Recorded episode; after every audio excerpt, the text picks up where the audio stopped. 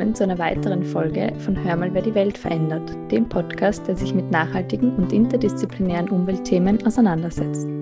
Ich bin Katja und sitze heute hier mit der Caro. Hallo. Und mit der Shilan. Hallo. Und äh, wir setzen uns heute mit dem Thema Gender und Climate Change auseinander. Wir haben schon länger darüber nachgedacht, eine Folge äh, zu diesem Thema zu machen. Und anlässlich des Weltfrauentags, der morgen am 8. März ähm, stattfindet, haben wir uns gedacht, das ist jetzt ein guter Zeitpunkt und haben die Gelegenheit gleich genutzt. Wir haben uns für diese Folge einen ganz speziellen Gast eingeladen, die Ines. Und sie hat uns bei der Vorbereitung von der Folge geholfen und wird jetzt die Co-Moderation mit uns gemeinsam übernehmen. Hallo Ines. Hallo, danke, dass ich dabei sein darf. Magst du dich zu Beginn vielleicht gleich vorstellen, dass wir alle wissen, mit wem wir es zu tun haben? Ja, gerne. Also ich bin eben die Ines. Ich studiere Politikwissenschaft und Sozioökonomie und habe mich in meinem Studium jetzt schon länger mit dem Thema Gender und Climate Change beschäftigt, war außerdem auch schon auf zwei Klimakonferenzen, wo ich auch die Verhandlungen zu Gender und Climate Change verfolgt habe. Ja, und wir starten jetzt einfach mal damit, ähm, dass wir unsere Recherche ein bisschen präsentieren. Es gibt unglaublich viele spannende Artikel zu finden zu diesem Thema und wir haben versucht, uns ein bisschen einzulesen und, ähm, und wollen euch jetzt erklären, warum wir es wichtig finden, über dieses Thema zu sprechen.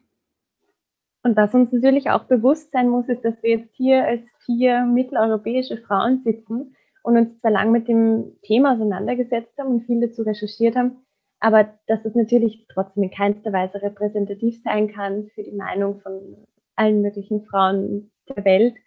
Und wir zwar versuchen, genau das objektiv zu betrachten, aber diese mitteleuropäische Perspektive natürlich irgendwo mitschwingt.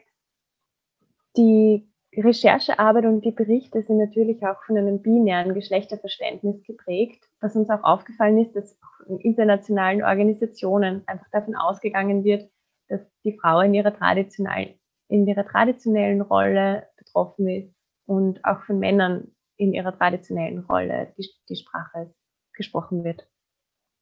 Ja, aber ich würde gerne anfangen mit einem Thema, was, was mir sehr am Herzen liegt irgendwie. Und zwar habe ich in meiner Recherche gelesen, dass gerade in Ländern des globalen Südens ja 60 bis 80 Prozent der Nahrungsmittel von Frauen produziert werden in der Landwirtschaft. Und wenn man das jetzt vergleicht mit den Besitztümern oder den Landrechten, belaufen sich diese Landrechte auf 10 bis 20 Prozent, die wirklich dann Frauen gehören, weltweit. Und gerade eben in Ländern des globalen Südens sind vier Fünftel von den generell wirtschaftlich aktiven Frauen eben in der Landwirtschaft beschäftigt. Und die Landwirtschaft ist einer von den stärksten betroffenen Sektoren des Klimawandels betrifft dadurch natürlich auch wieder sehr stark Frauen. Das heißt, Frauen übernehmen einen wahnsinnig wichtigen Teil in der landwirtschaftlichen Produktion, während sie, ja, wie gesagt, 10 bis 20 Prozent der Flächen besitzen. Und generell, beim, wenn wir über den Besitz sprechen, ähm, auch die Vermögenswerte, die Frauen besitzen, sind in der Regel weniger wert oder machen weniger Wert aus als ähm, im Vergleich zu Männern in ähnlichen Situationen. Das hängt zum Beispiel mit den Erbschaftsverhältnissen zusammen oder auch mit den geschlechterspezifischen Arbeitsaufgaben. Das heißt, die Aufgaben, die Frauen zukommen, erfordern einfach meistens weniger Kapital. Und deshalb fällt es Frauen auch schwerer, ähm, mit diesen geringeren Vermögensverhältnissen äh, größere oder gleichwertige Gewinne zu erzielen. Auch beim Thema Bildung gibt es Unterschiede. Äh, das Bildungsniveau von Frauen in ländlichen Gebieten ist sehr oft niedriger als das von Männern in derselben Region. Und dieser Umstand führt natürlich auch dazu, dass Frauen von aktuellen Informationen und von Know-how, wie sie mit den Folgen, mit den Auswirkungen beispielsweise des Klimawandels umgehen könnten, ähm, ausgeschlossen sind und hier einen erschwerten Zugang einfach haben. Ein weiteres Beispiel hierfür sind die Zahlen zum Analphabetismus, von dem durchschnittlich eben mehr Frauen als Männer betroffen sind. Und ein weiterer Faktor hier ist, dass ein niedrigeres Bildungsniveau bis hin zu Analphabetismus den Zugang von Frauen in die, beziehungsweise den Einstieg von Frauen in die Lohnarbeit natürlich auch erschwert. Und generell am Arbeitsmarkt kann man beobachten, dass ähm, die Beteiligung der Frauen weltweit steigt, aber ein überproportionaler Teil aller Frauen ähm, ist trotzdem noch in schlechter bezahlten Berufen oder in Berufen mit niedrigerem Status äh, beschäftigt. Noch dazu passiert das oft im informellen Sektor, der dann wieder mehr von Umweltkatastrophen oder von anderen Krisen betroffen ist.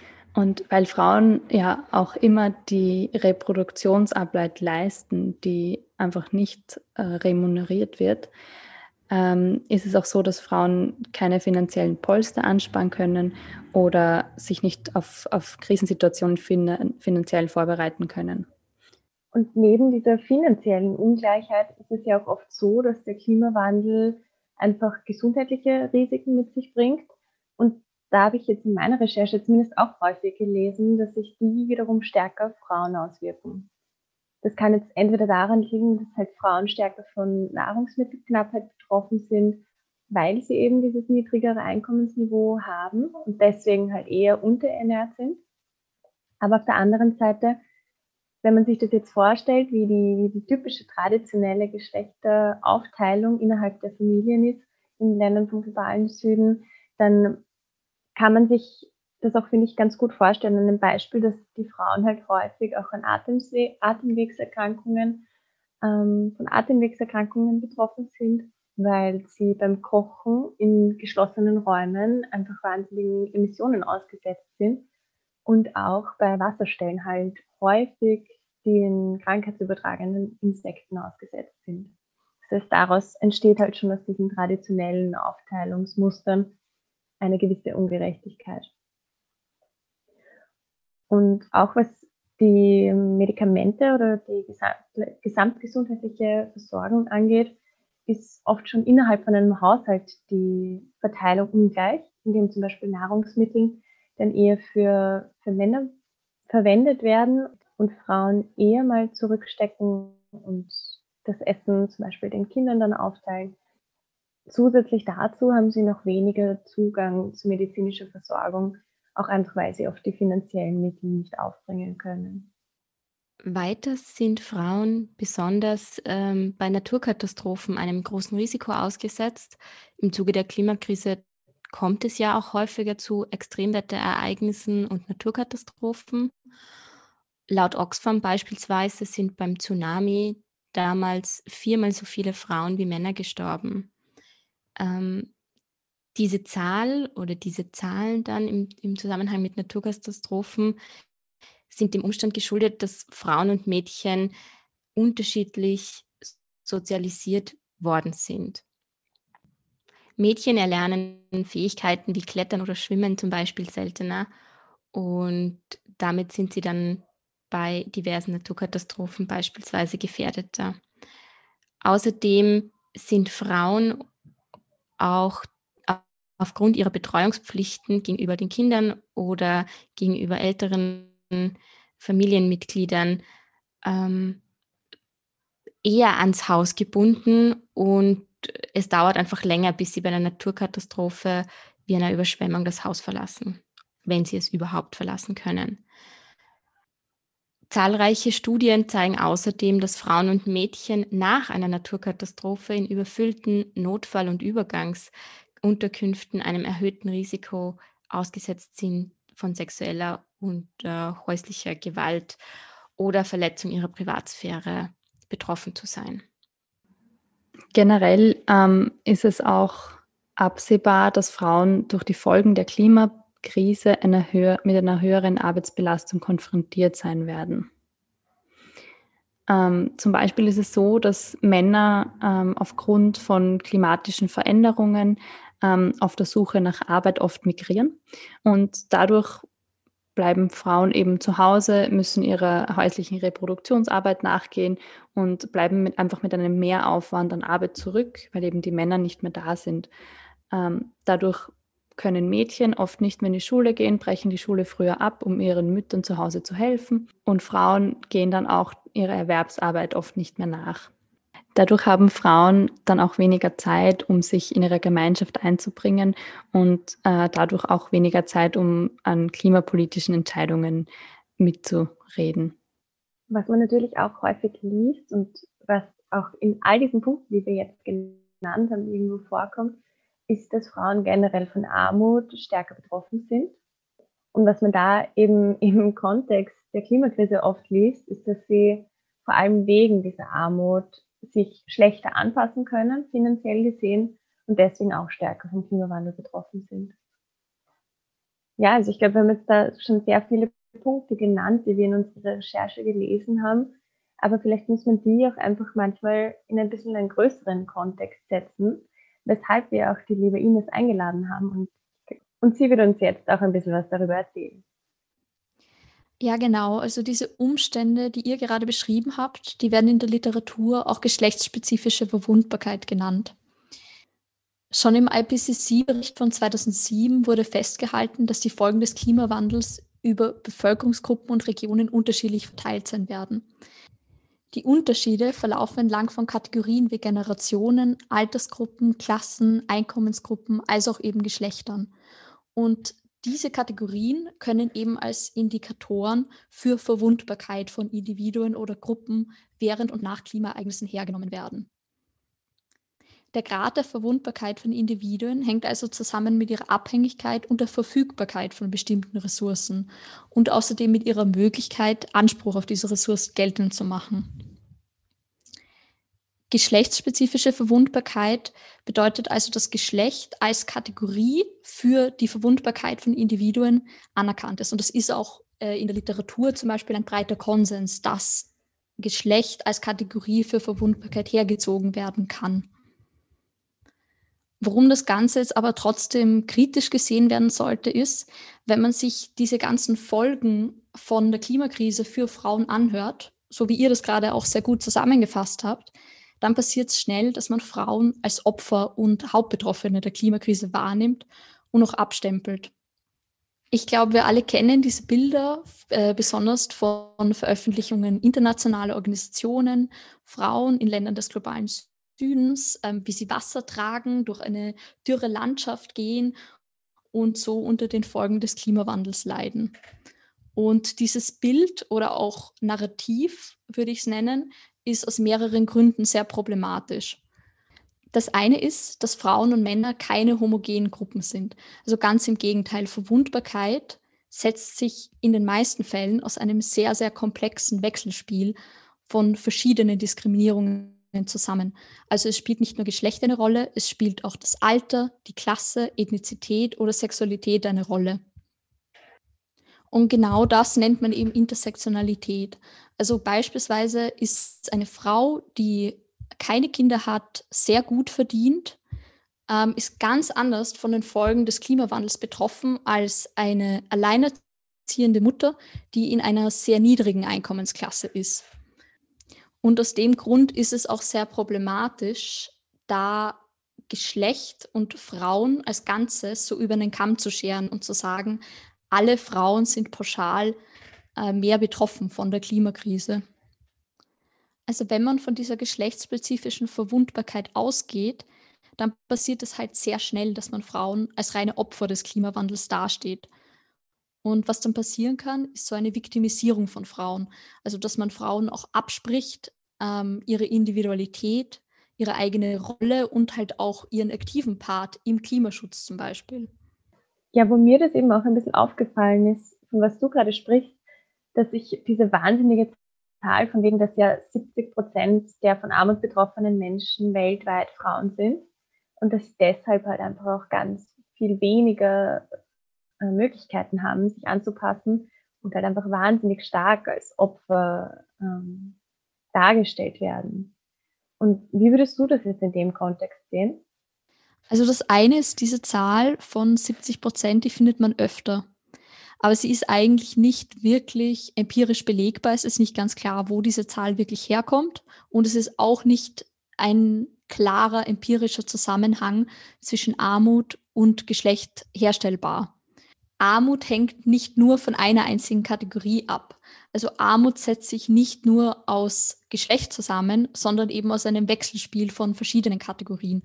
Und es kann zwar sein, dass mehr Frauen zum Beispiel von Armut betroffen sind, aber dann hängt das vielleicht eher vor allem damit zusammen, dass sie eigentlich über eine schlechtere sozioökonomische Stellung, dass sie ähm, mehr Reproduktionsarbeit leisten.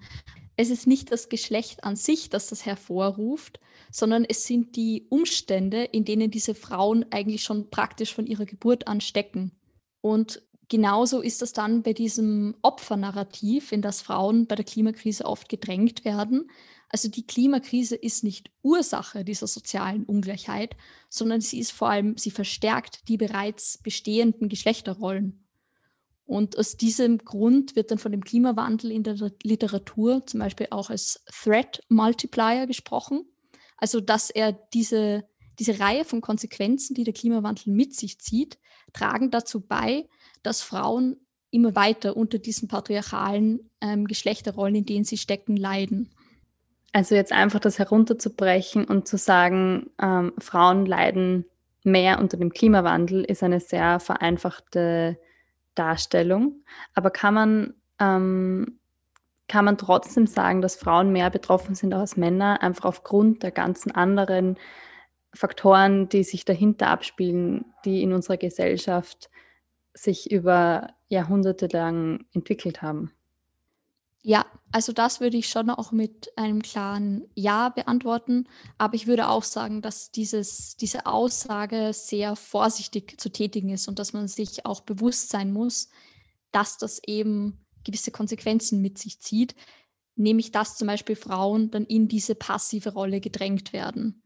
Aber im Gegensatz zu dieser passiven Rolle habe ich schon auch oft wahrgenommen in unserer bisherigen Recherche, dass es ja auch auf der anderen Seite heißt, dass Frauen ja als ihre, ja, als, als die Personen, die irgendwie das Land erhalten, die auch im Haushalt quasi eine Wirtschaft machen, die nachhaltig ist, dass ihnen ja auch oft diese Rolle zugesprochen wird, dass sie das Potenzial hätten, die Klimakrise zu lösen. Und was auch spannend ist in dem Kontext, dass ich häufiger gelesen habe, dass zum Beispiel Länder, in der, dessen Regierung oder in dessen Gremien also mehr Frauen sitzen, dass die auch in der Klimawandelanpassung besser performen. Also es ist da anscheinend die Opferrolle ein Thema, aber auf der anderen Seite werden Frauen auch meiner Meinung nach so als Klimaheldinnen dargestellt ab und zu. Aber wie siehst du das, Ines? Hast du da vielleicht eine Idee? Ja, das ist ganz richtig. Es wird in der Literatur davon gesprochen, dass eigentlich zwei Narrative existieren. Das eine eben Frauen als Opfer des Klimawandels, eine sehr passive Rolle. Und das andere, äh, das zweite Narrativ ist von Frauen als, ich sage jetzt unter Anführungszeichen, prädestinierte Umweltschützerinnen. Und das kam auch schon öfter vor. Das kam auch zum Beispiel in der Agenda 21, also in dem Schlussdokument der Rio-Konferenz. Das wird vielleicht manche von euch was sagen. Eine 1992 abgehaltene UN- äh. Im Schlussdokument davon wurde zum Beispiel schon davon gesprochen, dass Frauen die besseren Umweltmanagerinnen wären weil sie eine natürliche Nähe zur Natur aufweisen, aufgrund ihrer Rolle als Mütter, aufgrund ihres ähm, auch oft traditionellen, jahrhundertealten Wissens, dass sie da eigentlich viel geeigneter wären oder zumindest ihnen eine sehr große Rolle zukommt im Klimaschutz. Und das mag an vielen Stellen auch stimmen, Gleichzeitig muss man aber wieder aufpassen, dass das nicht wieder in die andere Richtung ähm, sozusagen rüberkippt. Also in den 1980er und 1990er Jahren wurde dieses zweite Narrativ dann relativ oft aufgegriffen von Frauen als Umweltschützerinnen und Frauen wurden dann vermehrt in lokalen Projekten eingebunden, wo dann ihre zusätzliche Arbeitskraft mobilisiert wurde. Also es waren dann zum Beispiel so, dass Projekte eingeführt wurden, die speziell auf Frauen ausgerichtet waren.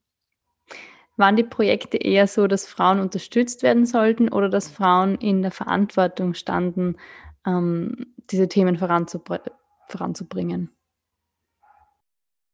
Also ich würde sagen, beides irgendwie. Ich glaube schon, dass der Gedanke war Empowerment von Frauen. Ich glaube schon, dass Frauen geholfen werden sollten, dass ihnen dieser Part gegeben werden sollte, mitzuwirken.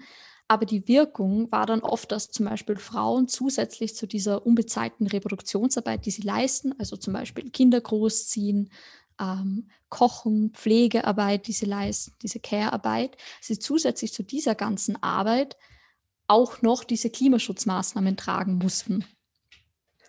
Und ich kann mir schon vorstellen, dass es zum Beispiel oft so ein Gedanke war von, okay, die Männer, die gehen halt arbeiten, die ähm, leisten die Erwerbsarbeit, die Frauen sind eh zu Hause und die sind da, die können da mithelfen. Was auch sicher nicht schlecht gemeint war und auch sinnvoll ist, Frauen in diese Prozesse mit einzubeziehen. Aber es passiert in der Realität dann sehr oft, dass die Verantwortung der Rettung des Klimas an Frauen übertragen wurde ohne dabei eigentlich zu beachten, inwieweit die Frauen, die da mitwirkten, überhaupt über die entsprechenden Ressourcen und Kapazitäten verfügten. Weil ihr jetzt auch vorher von Empowerment und quasi dieser Projektbeteiligung von Frauen gesprochen habt, was ich auch extrem kontrovers fand, ist, dass ich auch viele Artikel dazu gefunden habe, dass man doch Frauen wirtschaftlich quasi ermächtigen soll und sie doch unbedingt in den Arbeitsmarkt integrieren soll und quasi ihren Beitrag zum BIP auch verstärken sollte, damit sich daraus wieder Umweltschutzprojekte und nachhaltige Entwicklung finanzieren lassen. Und es hört sich ja alles so toll an, wenn man sagt, na ja, dann werden auf einmal Frauen wirtschaftlich eben ermächtigt. Aber im Endeffekt ist mir dann aufgefallen, dass es auch eine weitere Last ist, die halt auf den Rücken der Frauen gelegt wird, indem sie quasi benutzt werden, ohne dass ihre unbezahlte Care-Arbeit überhaupt einberechnet wird. Das heißt, es wäre einfach eine zusätzliche Last, die sie tragen mussten das fand ich auch irgendwie interessant, dass in der, in dieser Ebene halt irgendwie solche Artikel auch herumkursieren, ja. Ja, genau, das ist ein ganz häufiges Problem, würde ich sagen, bei diesen Projekten, dass der Grundgedanke zwar ist Empowerment von Frauen, aber was dann passiert, ist, dass diese Arbeitskraft von Frauen eigentlich instrumentalisiert sind. Und bei vielen Projekten muss man auch sagen, die schreiben sich zwar Empowerment von Frauen zum Beispiel auf die Fahnen, aber im Endeffekt ist das Hauptmaß trotzdem Klimaschutz. Und sehr oft wird auch einfach nicht außerhalb von diesen Geschlechterrollen oder auch von diesen neokolonialen Machtgefällen gedacht, sondern es wird darin verharrt und wird gedacht, wie können wir die Leute innerhalb von dem einbinden. Auch ich würde sagen, dass sie dann sozusagen für den Klimaschutz arbeiten. Aber eine effektive Verbesserung der Lebensrealitäten von Frauen wird so oft nicht erreicht. Vielen Dank, Ines, für die super Erklärung und Analyse. Könntest du uns die zwei Narrative vielleicht nochmal kurz zusammenfassen? Ja, also das eine Narrativ ist das sehr passive, Frauen als Opfer des Klimawandels. Und das andere ist Frauen als Umweltschützerinnen. Das eigentlich sehr aktive. Und was die Konsequenz daraus ist, dass Frauen jetzt nicht nur Hauptbetroffene, dass Frauen nicht nur Opfer sind, sondern dass Frauen auch noch darüber hinaus die Rolle als Lastenträgerinnen und als Lösungsfinderinnen zugeschrieben wird. Also sie leiden jetzt nicht nur besonders unter den Folgen des Klimawandels, sondern sie sind jetzt auch noch eingebunden und müssen daran mitwirken, Lösungen zu finden für die Klimakrise. Ich sehe meine eigene Recherche gerade nochmal aus einem anderen Blick, Blickwinkel. Wenn ich so über die Artikel nachdenke, die ich gelesen habe, fällt mir schon auf, dass viele davon sehr einseitig, würde ich sagen, berichtet haben und vor allem auch das erste Narrativ, von dem Ines du gesprochen hast, irgendwie bedienen. Und, und wenige Artikel sich überhaupt mit dem zweiten Narrativ auseinandergesetzt haben oder das irgendwie behandeln. Und wenn, wenn es behandelt wird, dann auch hier wieder eben eher nur dieses Narrativ. Und ich finde, für mich persönlich zeigt meine Recherche und alles, was ich gelesen habe, jetzt auch sehr klar wieder, wie wichtig eine reflektierte Berichterstattung ist und wie wichtig es ist, mehr als eine Perspektive auch zu, zu zeigen, mehr als ein Narrativ auch irgendwie zu bedienen und welche Verantwortung auch Journalismus hier auf der einen Seite und auch, auch ähm, die Wissenschaft und, und ähm, die Forschung auf der anderen Seite auch hat. Und umso spannender, muss ich sagen, finde ich es, dass wir uns jetzt eben auch mit dem Thema Journalismus, Journalismus zum Thema Frauen und die Umweltkrise, Frauen und der Klimawandel auseinandergesetzt haben. Ich habe zu diesem Thema mit Clara Bohr gesprochen. Clara ist freie Journalistin und Aktivistin.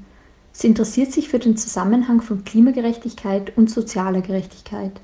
Ihre meisten Texte drehen sich um die Themen Feminismus, Inklusion und Klimagerechtigkeit. Wir haben darüber gesprochen, wie es für sie war, als 19-jährige junge Frau auf der UN-Klimakonferenz zu sein. Also ich war ähm, 2017 auf der COP in Bonn und ähm, es war zuerst einmal mega schön, weil, also es war ja so ein bisschen die Vorzeit der Klimabewegung, bevor es so Fridays for Future und eine stärkere Klimabewegung gab. Ähm, und es hat sich sehr oft sehr einsam und hoffnungslos angefühlt. Und es war mega schön auf der Klimakonferenz ähm, zu merken, dass es sehr wohl Aktivistinnen und Aktivisten aus der ganzen Welt gibt, die sich halt voll für das Thema stark machen. Und gerade auch ganz viele Begegnungen mit Menschen aus dem globalen Süden waren voll cool für mich. Äh, vor allem auch mit indigenen Aktivisten und Aktivistinnen. Die waren auf der COP besonders präsent, weil Fiji die Präsidentschaft hatte und da indigene Bevölkerung ähm, halt nochmal ein größeres Thema ist oder halt die Zerstörung von indigenem Lebensraum und indigener Tradition. Ähm, das war total toll und bereichernd. Aber es war eine sehr ambivalente Erfahrung, weil die COP an sich so ein wahnsinnig steriler Raum ist und da irgendwie so Menschen in Anzügen sitzen und über diese wahnsinnig wichtigen Fragen entscheiden und dabei so unbarmherzig sind irgendwie. Und das äh, hat mich schon sehr getroffen und gelähmt. Und da habe ich irgendwie auch ein paar Wochen gebraucht, um zu realisieren, was dieses merkwürdige Gefühl ist. Und das hat mich dann auch in meinem Aktivismus sehr inspiriert. Im Positiven wie im Negativen. Mm. Weil, ja, also es einerseits voll bestärkend war, aber gleichzeitig auch unglaublich frustrierend. Clara, wie würdest du den Zusammenhang von Klima und Geschlecht beschreiben? Also ich glaube, was wichtig ist, ist, dass man die Klimakrise auf keinen Fall als ökologische Krise betrachten darf, in dem Sinne, dass die Natur das Problem ist, sondern es ist ja ganz klar eine menschengemachte Krise. Und ähm, auch das ist schon ein problematischer Satz, weil es stimmt nicht, dass die Klimakrise die Menschen machen, sondern es machen vor allem die Menschen, die von der Ausbeutung die gerade auf unserem Planeten besteht, sowohl der Natur als auch andere Menschen profitieren. Also wir, die Menschen im globalen Norden und natürlich vor allem ähm, ganz bestimmte Menschen im globalen Norden. Und das sozusagen verweist für mich darauf, wie Geschlecht und die Klimakrise zusammenhängen, weil es halt voll darum geht, dass wir in einem rassistischen, patriarchalen System leben. Und das ist die Klimakrise. Also die Klimakrise hat nicht mit der Industrialisierung begonnen, sondern meiner Meinung nach ganz klar mit der Versklavung von Menschen im, auf dem afrikanischen Kontinent und sozusagen diesem Extraktionsgedanken und der Intensivierung des Kapitalismus. Und das ist, liegt wahnsinnig lange zurück und hängt ganz, ganz stark damit zusammen mit allem innerhalb von unserem System. Das ist ein rassistisches und patriarchales System. Und auch das finde ich ganz wichtig, sollte man nicht getrennt voneinander betrachten. Also einerseits ähm, die Ursache der Klimakrise hängt ganz stark mit Geschlecht oder Geschlechterverhältnissen oder vergeschlechtlichten Körpern und ihren Verhältnissen äh, zusammen und dann, dann wiederum sozusagen ganz stark mit Rassismus und Ableismus, also der Diskriminierung von Menschen mit Behinderungen, die quasi nicht dem gesunden Körperbild entsprechen. Ähm, und das zu verstehen, ist, finde ich, ganz wichtig, um zu verstehen, was die Gründe für die Klimakrise sind und wie sie sich vielleicht lösen lassen würde. Und dann natürlich Vulnerabilität ist das nächste Thema, dass ähm, je nachdem, welche gesellschaftliche Stellung man hat, man anders Klimafolgen ausgesetzt ist. Worauf achtest du, wenn du über Geschlecht und oder Klima schreibst? Und wie lässt sich das Opfernarrativ vermeiden? Also was entscheidend ist ähm, in Bezug der Rolle der Medien oder wo ich jetzt auch meine Rolle, wenn ich in der Rolle als Journalistin sozusagen denke, ich habe irgendwie beide Rollen und es ist total kompliziert und so, aber als Journalistin finde ich, ist die Rolle der Medien ähm, schon schwierig, weil einerseits ist Journalismus definitiv dazu da, die Welt möglichst nah an dem darzustellen, so wie sie ist. Auch wenn es keine objektive Wahrheit gibt und niemand unbefangen berichten kann, geht es schon darum, Fakten zu ordnen für jemanden. Ähm, das bedeutet, wenn in einem Opfernarrativ sozusagen über Frauen gesprochen wird oder wenn, ähm, ja, dann, dann ist es, finde ich, schwierig für Medien, mh, da alleine eine Rolle der positiven Veränderung zu übernehmen. Das ist so wie mit jeder großen gesellschaftlichen Institution. Man kann auch nicht sagen, die Schule soll soziale Ungerechtigkeit abmindern oder Geschlechterungerechtigkeit. Ähm, das funktioniert nur sehr teilweise, weil die Schule halt nicht als autonom funktioniert, sondern eingebettet ist in die Gesellschaft. Also kurzum, die Medien werden quasi immer nur das widerspiegeln, wo unsere Gesellschaft steht. Man kann aber sehr wohl, glaube ich, einiges machen. Mm, und zwar sich entscheiden, wie man erzählt. Also es gibt gewisse Formate, die das schon zulassen, zum Beispiel eine Reportage oder längere Erzähltexte. Und das sind auch die, die ich öfter schreibe. Und da versuche ich halt ähm, Frauen eines, äh, auch eine sehr proaktive Rolle zu geben und eine super ähm, Sache finde ich auch, Quoten einzuführen. Ähm, das haben wir jetzt bei einem Projekt, in dem ich arbeite, das andererseits heißt, ähm, da, da, achten wir das ja darauf, ähm, also sich einfach zu sagen, okay, 50 Prozent der Menschen, die in meinem Text vorkommen, äh, sind auf jeden Fall Frauen, 25 Prozent haben Migrationsgeschichte und 10 bis 20 Prozent haben eine Behinderung. Ähm, das finde ich ist eine, ein super Richtwert, ähm, der einem schon mal irgendwie ein bisschen Diversität ermöglicht. Und dann geht es halt natürlich noch darum, wie treten diese Menschen auf. Aber ich finde die Quoten für Diversität deshalb sehr gut, weil du das ja dann bei jedem Text machst und damit vermeidest du die Opferrolle. Also jetzt in Bezug auf Klimaberichterstattung würde es dann nicht passieren, dass marginalisierte Gruppen und oder Frauen ähm, nur vorkommen, wenn es um die schlimmen Folgen des Klimawandels und um die Opfer geht, sondern die würden dann auch ganz selbstverständlich als Aktivistinnen, als Wissenschaftlerinnen, als Expertinnen, vielleicht sogar als die Bösen vorkommen, weil auch das ist ja ein bisschen äh, schwierig, wenn Frauen immer nur als die, die Retterinnen des Klimas inszeniert werden. Ähm, genau, und ich glaube, das, das wäre wichtig, also einfach insgesamt auf Diversität zu achten. Und das ist, finde ich, schon der Schlüssel zu total viel, weil ähm, ich glaube, mir passiert es weniger schnell, dass ich ähm, Frauen in einer Opferrolle darstelle, weil ich halt selber eine Frau bin und mich nicht als Opfer wahrnehme. Und dann, also äh, das ist irgendwie auch schon eine Lösung, dass man, ähm, ja, die Menschen, die schreiben oder die Beiträge erstellen, journalistische, ähm, möglichst divers sein müssen, sodass soziale Gerechtigkeit gestärkt werden kann oder Geschlechtergerechtigkeit. Falls du das beantworten kannst, Worüber wird in den Medien bezüglich Gender und Klima berichtet? Welche Stimmen, individuellen Erfahrungen und Perspektiven finden kein Gehör in der Debatte? Ja, und ich habe schon ein bisschen gesagt, also die, die äh, Redaktionen in Österreich sind insgesamt viel zu undivers und es gibt ganz wenige Menschen mit, also viel, viel, viel, viel zu wenige Frauen in Führungspositionen, viel, viel, viel zu wenige Menschen mit Migrationsbiografie, viel zu wenige Menschen mit Behinderungen, viel zu wenige Menschen, die nicht Akademiker oder Akademikerinnen sind ähm, und die diversere Perspektiven einbringen. Und wenn es diese Menschen gibt, dann müssen sie sich oft sehr stark dem anpassen, was sozusagen gemacht wird. Und das ein bisschen aufzubrechen, ist total wichtig. Man muss sagen, das ist eine Entwicklung, die voll besteht gerade, weil ähm, das Internet äh, da voll viel verändert hat. Früher war es wahnsinnig teuer, äh, eine Zeitung zu beginnen und das war wahnsinnig konzentriert und jetzt bricht das ein bisschen auf und es gibt viel mehr Vielfalt im Medienmarkt. Das ist total wichtig ähm, und gerade in Bezug auf die Klimakrise, glaube ich, ist das um und auf, dass wir die Umstrittenheit von Wissen anerkennen. Und es wird nicht eine Lösung für die Klimakrise geben und es wird nicht es wird auch nicht eine Lösung für den Zusammenhang von Geschlecht und der Klimakrise geben, sondern es geht darum, anzuerkennen, dass es mehr als eine Version von richtig gibt. Und deshalb hängen für mich halt Geschlechtergerechtigkeit, Diversität und Lösungen für die Klimakrise ganz stark zusammen, weil es letztlich darum geht, eben anzuerkennen, wie viele Versionen von richtig es gibt und dass wir die alle brauchen. Und in Bezug auf die Klimakrise brauchen wir die ganz existenziell. Um diversere Perspektiven und den Raum für diese Perspektiven geht es auch bei dem nächsten Interview, das Katja und Ines mit einer Dokumentarfilmerin geführt haben. Wir freuen uns, jetzt einen ganz speziellen Interviewgast bei uns begrüßen zu dürfen, die Martina Treptik. Ähm, und ja, Martina, ich würde dich einfach gleich bitten, dich selber kurz vorzustellen. Hallo Ines, liebe Katja, danke für die Einladung, dass ich da sein darf. Ähm, mein Name ist Martina Trepczyk.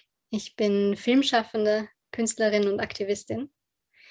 Ähm, ich drehe gern Filme und äh, fotografiere. Ich, ähm, egal, egal welches Projekt ich angehe, ähm, egal welches Medium es ist, ich verbinde für mich immer Elemente von Poesie und Politik. Für mich ist es ganz wichtig, dass sich die beiden Komponenten nicht ausschließen, sondern ineinander greifen. Unser, unser Handeln, alles, was wir tun, hat, hat Beweggründe und äh, Auswirkungen überall auf der Welt. Und das versuche ich immer mit einfließen zu lassen, alles zu hinterfragen. Aber ich habe einen sehr hohen Anspruch daran, dass ich ähm, ja einfach Poesie, Bilder male, Bilder gestalte, ähm, sei es im Bewegtbild oder in Fotografie. Wir drei haben uns ja jetzt vor schon über einem Jahr auf der UN-Klimakonferenz in Madrid damals kennengelernt. Und auf der Klimakonferenz hast du einige Videos gedreht, bei denen vor allem Frauen im Mittelpunkt standen. Worauf achtest du, wenn du Frauen in den Mittelpunkt stellst? Und vor allem, wie lässt sich ein Opfernarrativ vermeiden?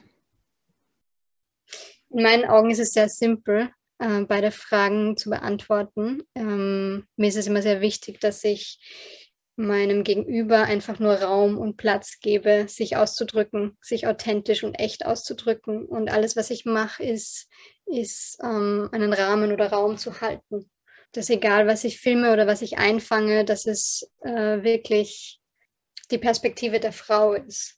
Und nicht, dass ich über sie, ähm, über sie spreche oder, oder mich drüber stelle, und ich glaube, die Victim Narrative, die entsteht dadurch, wenn wir uns über jemanden stellen.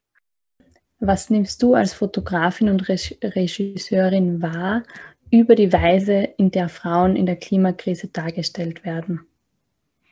Es gibt schon mehrere Handlungsstränge. Ähm, natürlich muss man da jetzt festhalten, dass ich mich in einer Bubble aufhalte wie jeder andere. Ähm, den Instagram-Feed, den ich reingespült bekomme, beziehungsweise den Content, den ich mir selbst auswähle, sei es jetzt auf Netflix oder anderen Portalen, äh, genauso wie die Zeitungsartikel, die ich lese äh, oder, oder Reportagen, die ich mir auswähle. Äh, das ist ja alles schon durch einen gewissen Filter. Ähm, deswegen ist es sehr schwer für mich so allgemein zu beantworten, weil ich natürlich nicht meine Meinung über alles drüber stellen möchte. Aber es gibt immer mehr, immer mehr gibt es das Porträt ähm, The Female Heroine und ähm, dass, dass Frauen einfach die Welt verändern und, und wirklich Changemakers sind, weil weil das einfach intrinsisch in uns steckt, dass wir einfach die Verbundenheit viel tiefer spüren und dass das Patriarchat einfach schon viel zu lange ähm, schief ist und standgehalten hat und wir das einfach jetzt äh, runterbrechen. Aber es gibt natürlich auch die andere äh, Komponente, den anderen ähm, ja, Erzählstrang, dem, dass die Frau einfach ähm, massiv darunter leidet und wir sehen viele ähm, weiße Aktivistinnen und dann ganz oft trotzdem äh, sehen wir, wie, wie Arbeiterinnen in äh, Entwicklungsstaaten ausgebeutet werden und da ist einfach viel Diskrepanz dazwischen. Ähm, äh, große, sehr schwierige Haltung, weil viel Aufklärungsarbeit, viel Nachholarbeit, viel Querdenken ähm, noch erforderlich ist. Ja, also ich, ich glaube einfach, es gibt viele verschiedene Ebenen, äh, wie Frauen dargestellt werden und leider spielen sie oft noch immer in Schubladen. Aber ich finde, da ist viel Veränderung gerade da. Ähm, es ist spannend, dass du das ansprichst mit den Narrativen, weil das ist genau das, was wir auch am Anfang unseres Podcasts eben schon besprochen haben, dass es äh, so zwei Narrative gibt, das eine von Frauen als Opfern, ähm, was dann zu so einer Viktimisierung führt, und das andere so Frauen als eben unter Anführungszeichen prädestinierte Umweltmanagerinnen. Und warum ich auch dieses zweite, dieses Female Heroine sehr ähm, kritisch sehe, also auch aus so einer wissenschaftlichen Analyse heraus, äh, ist, weil das sehr oft auch missbraucht wird, um die unbezahlte Arbeitskraft von Frauen zu instrumentalisieren. Also da gibt es ja ganz viele Projekte, die sehr direkt auf Frauen ausgerichtet sind, ähm, wo Frauen eingebunden werden, was ein, ein guter Gedanke ist, aber das dann dazu führt, dass Frauen da eigentlich unbezahlte Arbeit leisten, zusätzlich zu dieser ganzen Reproduktionsarbeit, die sie sowieso schon ausführen, tagtäglich. Mhm, das, ich nicke gerade, während du mir das erzählt hast. Ähm, ich stimme dir voll und ganz überein, weil ähm, für, für beide Seiten, ähm, für beide Handlungen eigentlich ist die Frau komplett unterbezahlt. Nur ist das eine in the name of doing the good work. So in, in der, auf der einen Seite ist es halt dann diese freiwilligen Arbeit, diese Courage, dieses sich einsetzen für etwas und natürlich ist das ja alles unbezahlt. Ähm, ja, das ist, das ist, finde ich, aber sowieso ein anderes Problem, das einfach so tief geht. Und ähm, wie so vieles in unserer Klimakrise sind halt alle Ebenen miteinander verbunden und verstrickt. Du kannst nicht das eine Thema ansprechen, ohne nicht aufzuklären, ähm, wie marginalisierte Gruppen einfach schon immer vernachteiligt wurden, ähm, wie der Pay Gap einfach auf, ja, so lange zurückgeht und immer noch so riesengroß ist. Ähm, das sind alles Themen, die ineinander verwoben sind. Wie würdest du den Zusammenhang von Geschlecht und der Klimakrise beschreiben? Das, was für mich jetzt am lautesten wird, ist ähm, so ein Blick auf Energien. Ähm, es ist auch okay, dass es jetzt so spirituell klingt, aber ähm, so wie wir die letzten Jahrhunderte lang unsere Erde ausgebeutet haben, waren wir in einer sehr starken, so ähm, männlichen Energie drinnen. Es ist alles so äh, zielorientiert, es ist linear, es ist ähm, tun, tun, tun, es ist take, take, take. Ähm, es hat viel mit ähm, dem Ego zu tun, sich selbst voranstellen. Ähm, Arbeit definiert uns als Menschen, es definiert unseren Wert, ähm, es definiert unsere Selbstverwirklichung. Es war alles sehr geradlinig orientiert und äh, das ist alles sehr maskulin und feminine, feminine Energie ist einfach ähm, das Gegenteil von, von Ego. Es ist sehr ähm, zyklisch und ganzheitlich. Ähm, es, ja, alleine, dass das alles im Zyklus passiert, ähm, sehen wir die, also die Verbindungen stehen im Vordergrund und nicht der Einzelne. Und deswegen hat für mich das Umdenken und, und das einfach so ein großer, großer Aufstand, das von Seiten von Frauen gerade ähm, so im Gange ist, hat für mich damit zu tun, dass wir einfach mit dieser, mit der sehr maskulinen Energie nichts mehr anfangen können. Das, das hat uns einfach alle kaputt gemacht und überrollt und war lange in der Vorherrschaft. Und jetzt erkennen wir, wie wir das andere eigentlich viel mehr brauchen. Und ähm, ich glaube, dass uns der Einklang, es heißt ja nicht, dass eine Energie schlechter ist als die andere. Ich glaube nur, dass, dass eine Harmonie gefehlt hat. Ich glaube, wir brauchen beides ganz dringend. Also das, was du sagst mit den Energien, ähm, das höre ich eben auch öfters so in der Klimabewegung. Ich kann dann, also ich sozusagen, ich will nicht sagen, dass ich mich nicht darauf einlassen kann, habe ich auch das Gefühl, ich verstehe es nicht ganz. Ist damit gemeint sozusagen, ähm, Verhaltensweisen oder auch Charaktereigenschaften, die in unserer Gesellschaft als zum Beispiel typisch männlich oder typisch weiblich gelten? Oder sozusagen geht es darüber hinaus? Ähm, nein, ich, also für mich geht es auf jeden Fall darüber hinaus, ähm, weil ähm, wenn du ähm, Lehren aus dem, aus dem Osten dir anschaust ähm, und das Prinzip des Yin und Yangs, äh, jeder Mensch, jede Seele hat beide Energien einfach in sich. Du hast genauso männliche und weibliche Energie, maskulin, feminin in dir und kannst genauso super in der maskulinen Energie drinnen sein. Ich war es auch jahrelang. Ich habe jahrelang mich definiert durch das, was ich tue. Ähm, ich habe fast mit regelrecht mit meiner meinem Stresslevel und meinem Burnout. Das ist einfach, hat mir einfach, ich habe mich dadurch definiert, hey, ich habe es doch geschafft, ich mache das doch. Und ich, obwohl ich mich äh, super gerne, also ich, ich liebe es, Frau zu sein, aber ich war super männlich in meinem Agieren einfach, in diesem Tun. Und ähm, mittlerweile finde ich, merke ich auch in mir, wie ich krank werde, wenn ich mich nicht auch mal fallen lasse. Ähm, mein Ego beiseite lege und das ist einfach nur äh, das mit den Energien, ist einfach spirituelle Veranschaulichung, wie es in uns drinnen ausschaut. Danke für die Erklärung. Ich meine, das war jetzt eh schon ein bisschen sozusagen abseits von der Folge. Das hat mich jetzt nur interessiert, weil ich das eben ja. tatsächlich so oft höre. Ähm, Bringt mich aber, auch sehr zum Nachdenken, muss ich sagen. Also du bist ja nicht nur Regisseurin, ähm, Fotografin, sondern du bist ja auch ganz klar Aktivistin. Und was ich mich gefragt habe, ist, wie beeinflusst deine Geschlechtsidentität deine Arbeit als Aktivistin? Ich glaube, noch bevor mich ähm, wirklich die Geschlechterrolle zum Aktivismus gebracht hat, hat mich einfach, seitdem ich mich an meine allerersten Momente erinnern kann, äh, hat mich der Begriff Outsider irgendwie definiert. Also ich war dadurch, dass meine Eltern beide ähm, aus Polen sind, ähm, mit dem Fall der Berliner Mauer nach Österreich migriert sind und ich ähm, hier zur Welt gekommen bin.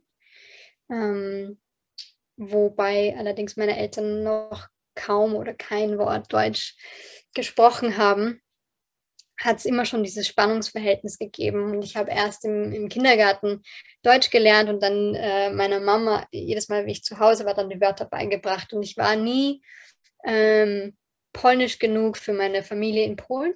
Ähm, da waren wir auch oft ähm, ja, Außenseiter, manchmal sogar auch äh, Verräter genannt, weil wie konnten wir nur ähm, in ein Land des Feindes ziehen? Und für Österreicher und meine damaligen ähm, na, Schulkollegen war ich nie österreichisch genug, weil ähm, ich habe keinen Mundart geredet. Ähm, das habe ich mal im Nachhinein alles erst angelernt. Aber ursprünglich habe ich äh, Bilderbuch Hochdeutsch gesprochen. Äh, dann natürlich ähm, in unserer Gesellschaft bist du als Künstlerin und Künstler immer ein Outsider, ähm, immer Querdenker, immer fällst immer ein bisschen aus der Form raus. Ähm, und dann natürlich als, als Frau. Ähm, das heißt, ich habe so ziemlich viele Boxen abgehakt, die, die mich in diese Außenseiterrolle bringen und habe das aber immer recht genossen. Also es macht schon alles sehr schwierig. Es macht schwierig, wenn du, wenn du kein, und genau, selbstständig bin ich auch. Also ich, ich habe keine, keine Anstellung, kein, kein stetiges Einkommen. Ich verdiene mal sehr viel, mal gar nichts. Ähm, und das ist halt in unserer Gesellschaft einfach, ähm, ja, der, der Outcast. Und ähm, damit hast du einfach andere Karten wurden dir in die Hände gelegt und ähm, ich habe mich oft aufgelehnt und ich habe oft einfach viel in mir drinnen gehabt, das raus musste. Ich habe mich durch das, dass ich in meiner Kindheit schon und mit sechs, sieben, acht Jahren wusste, jedes Mal haben mir meine Eltern erzählt, hey, ähm, unsere ähm, Bescheinigung, unsere Aufenthaltsbescheinigung kann vielleicht nicht verlängert werden.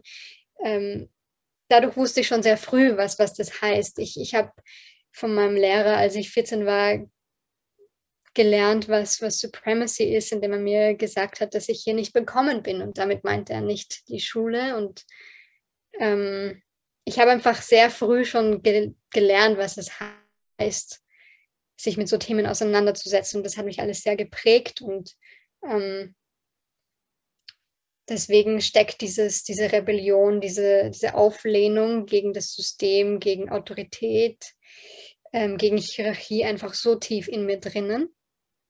Ähm, und statt und diese punkige Phase einfach nur alles zu verneinen, habe ich aber sehr schnell gemerkt, dass das nichts bringt. Ähm, deswegen versuche ich das einfach ganzheitlich zu vereinen in jedem Projekt, was ich mache. Weil alles, auch, auch wenn ich Werbungen drehe, alles ist Teil dieses Systems. Ich muss genauso meine Miete zahlen und finde es blöd, dass wir überhaupt sowas wie Geld haben. Am liebsten weiß ich nicht, ich finde es ich find's bescheuert, wie, wie Geld unseren Wert definiert. Ja, zum Beispiel. Aber ähm, ich kann einfach, indem ich eine Werbung drehe oder ein Projekt angehe, mir ganz genau überlegen, was ich wie kritisiere und was ich wem, was ich zum Ausdruck bringe und wem ich Aufmerksamkeit schenke. So viel ähm, Macht habe ich in dem, was ich tue und indem ich so eine Story erzähle und den Blick darauf lenke. Und im Endeffekt kann ich als Filmschaffende und Künstlerin nicht mehr machen, als eine Story zu erzählen. Und die versuche ich so authentisch und echt wie möglich zu machen, damit ich Herzen berühre, weil wir haben so viel, wir haben so viel Wissenschaft, wir haben Statistiken überall, aber ohne, ohne dass du jemanden direkt ins Herz triffst, kommst du nirgendwo an. Und so ver versuche ich einfach alles zu verbinden. Das war jetzt eine sehr lange Antwort, aber eine sehr kurze Frage. Aber ich hoffe, ich hoffe, es macht Sinn. Aber auch eine sehr schöne Antwort. Dein Statement am Ende hat das super schön zusammengefasst. Eine Sache, die wir uns ähm, während der Vorbereitung der Recherche für diese Folge immer wieder gefragt haben, ist, also wenn man denkt an die bekanntesten Klimaaktivisten, innen eben. Äh, Greta Thunberg, Luisa Neubauer, das sind eigentlich alles Frauen. Woran glaubst du, liegt das? Es gibt auch noch, es gibt auch noch so viele andere und ähm, natürlich auch aus jeder Dekade gibt es so viele andere. Ähm, ich glaube aber, wir halten uns an ihnen fest, weil wir hungrig sind nach Veränderung und wir sind so müde von diesen Stories von, von irgendwelchen Kerlen. ähm, ich glaube, wir sind einfach so hungrig nach, nach, nach Veränderung und nach, nach dieser Heldinnenfigur, dass wir ihr viel mehr Raum geben. Und ich glaube tatsächlich schon, dass, ähm, weil wir Frauen so viel zu bekämpfen haben im Alltag die ganze Zeit, dass wir uns wirklich mehr trauen im Endeffekt. Weil was haben wir schon zu verlieren? Wir müssen uns die ganze Zeit schon beweisen. Wir müssen, äh, wir nehmen viel mehr auf uns. Ähm, dazu gibt es genug Statistiken. Ähm, wir verdienen viel weniger an einem Euro, was ein Mann verdient. Und ich glaube, wenn wir mal mutig sind, dann kann es, also dann, dann äh, so äh, Women are a force of nature. Also ich glaube, wir treten echt Türen und Tore ein und da kann uns echt wenig aufhalten.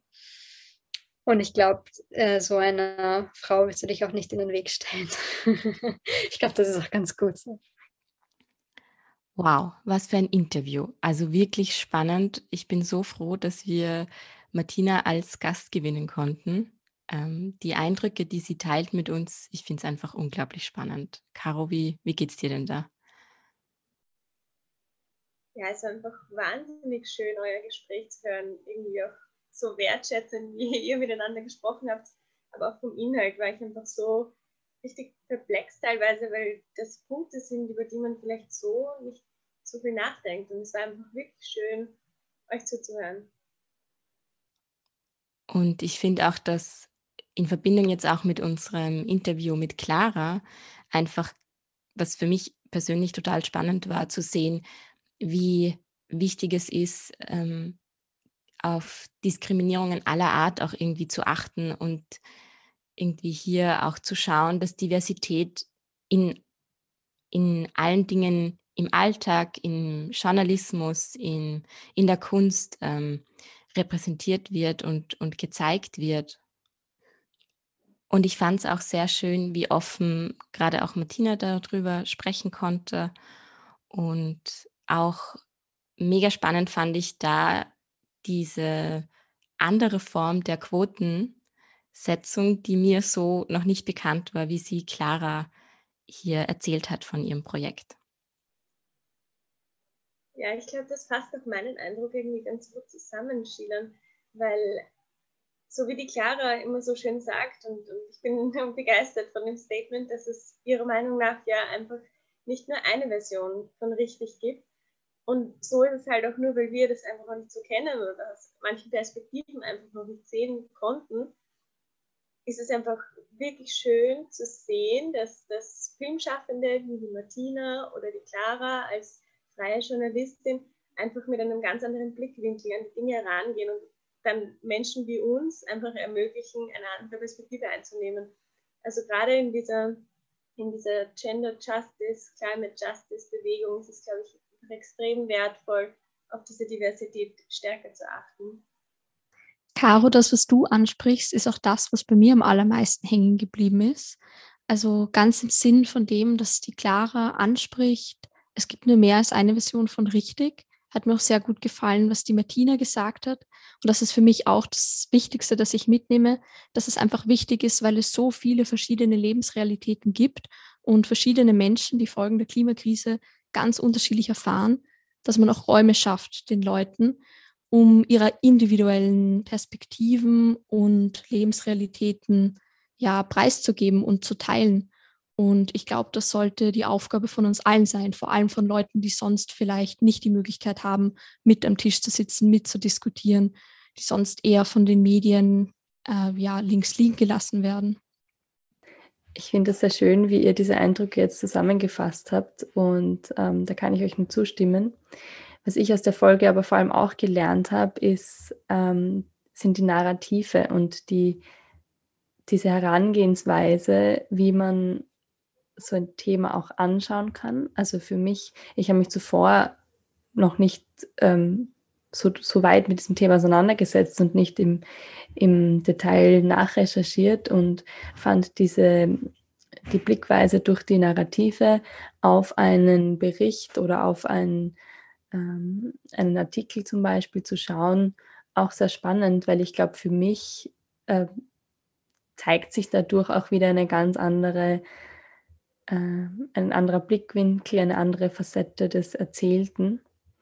Und das werde ich mir auf jeden Fall aus der Folge mitnehmen, dass ich in Zukunft diese, diese Narrative im Hinterkopf behalte, wenn ich zu diesem Thema was lese. Ja, Katja, ich finde auch, dass das extrem äh, bereichernd war und ich möchte mich an dieser Stelle auch wirklich, Ines, bei dir bedanken. Du warst eine mega Co-Moderatorin, Co-Host. Du hast so viel eingebracht in diese Folge und ohne dich wäre diese Folge ähm, einfach keine Folge wahrscheinlich. Und ja, auch bei unseren anderen zwei ähm, Interviewgästen möchte ich mich gerne bedanken, bei Martina und bei Clara. Wir sind unglaublich dankbar auch für diese Gelegenheit, uns mit diesem Thema auseinanderzusetzen und mit so spannenden Frauen hier zu sprechen und zu reflektieren. Und ich glaube, dass wir alle ganz viel mitnehmen können auch. Vielen Dank, Shilan, dass ich Gast sein durfte und auch mitmoderieren in dieser Folge. Ich freue mich, dass sie morgen anlässlich des Weltfrauentags ausgestrahlt wird.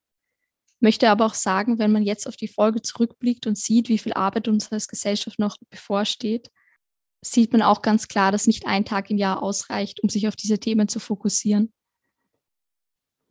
Ja, Ines, ich finde, da hast du recht. Ähm, das Thema Gender und Climate Justice sollte ruhig das ganze Jahr über im Fokus stehen.